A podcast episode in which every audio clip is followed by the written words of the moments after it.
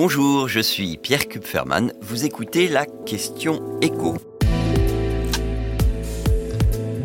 Jusqu'où iront les prix des hôtels parisiens pendant les Jeux Olympiques?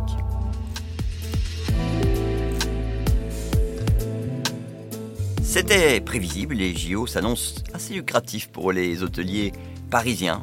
On assiste au même phénomène qu'avec Airbnb. Tous ceux qui ont des chambres à mettre à la disposition des touristes pour cet événement planétaire ont bien compris que même en faisant grimper les prix à des niveaux stratosphériques, bah, ils avaient des chances de trouver preneur. Pour se faire une idée de l'ampleur du phénomène, l'UFC Que Choisir a mené sa propre enquête en cherchant à louer une chambre pour la nuit de la cérémonie d'ouverture, donc du 26 au 27 juillet. Les 80 établissements testés étaient situés à proximité de la scène où doit se dérouler le spectacle. Et le premier constat, c'est que seule la moitié des hôtels disposent de chambres réservables.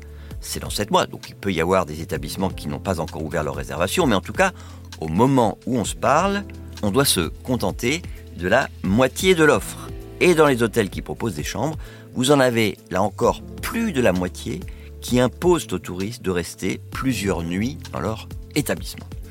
Pour ce qui est des prix, évidemment, ça n'est pas à la portée de toutes les bourses. L'UFC que choisir comparé le tarif le plus bas d'une nuitée deux semaines avant la cérémonie d'ouverture, donc le 12 juillet, et celui au même tarif le plus bas pour le 28 juillet. Le prix moyen, il passe de 317 euros à 1033 euros, ce qui fait une augmentation de 226%. Et comme par ailleurs, 30% des hôteliers testés imposent une durée de séjour minimum, ça veut dire que la facture finale sera bien plus élevée pour ceux qui n'arrivent pas à décrocher une réservation pour la seule nuit du 26 au 27 juillet. Les hôteliers, en fait, s'alignent en la matière sur les pratiques des loueurs de meublés touristiques. La durée minimale de séjour dans les établissements concernés, elle va de 2 à 5 jours.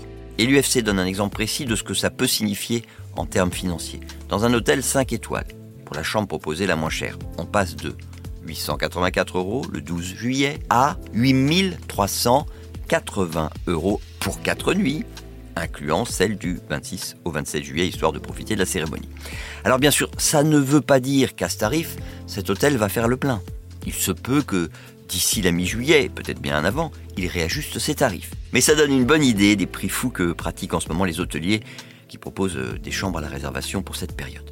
Après, si à ce tarif, ces établissements font le plein, ils auraient tort de se priver.